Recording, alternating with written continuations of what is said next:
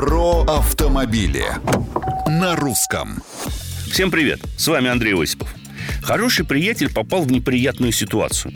Года полтора назад, проходя очередное ТО, его оповестили, что машина попала под отзывную компанию и требуется заменить какой-то клапан. Друг мой решил приехать попозже и, как обычно это случается, забыл. Но какой-то клапан ничего забывать не собирался. И вскоре напомнил о себе неприятным гудением. Надо менять. Снова на сервис, а там, извините, но сервисная компания закончилась несколько месяцев назад, теперь замена только за ваш счет. А стоит эта деталь, поскольку только оригинал, больше 10 тысяч рублей. Пришлось заплатить. Не прошло ведь и пару дней после появления неприятного шума, как клапан сломался и машина перешла в аварийный режим. Отсюда мораль. Если официальный дилер говорит о сервисной компании, не затягивайте и меняйте все сразу за счет производителя.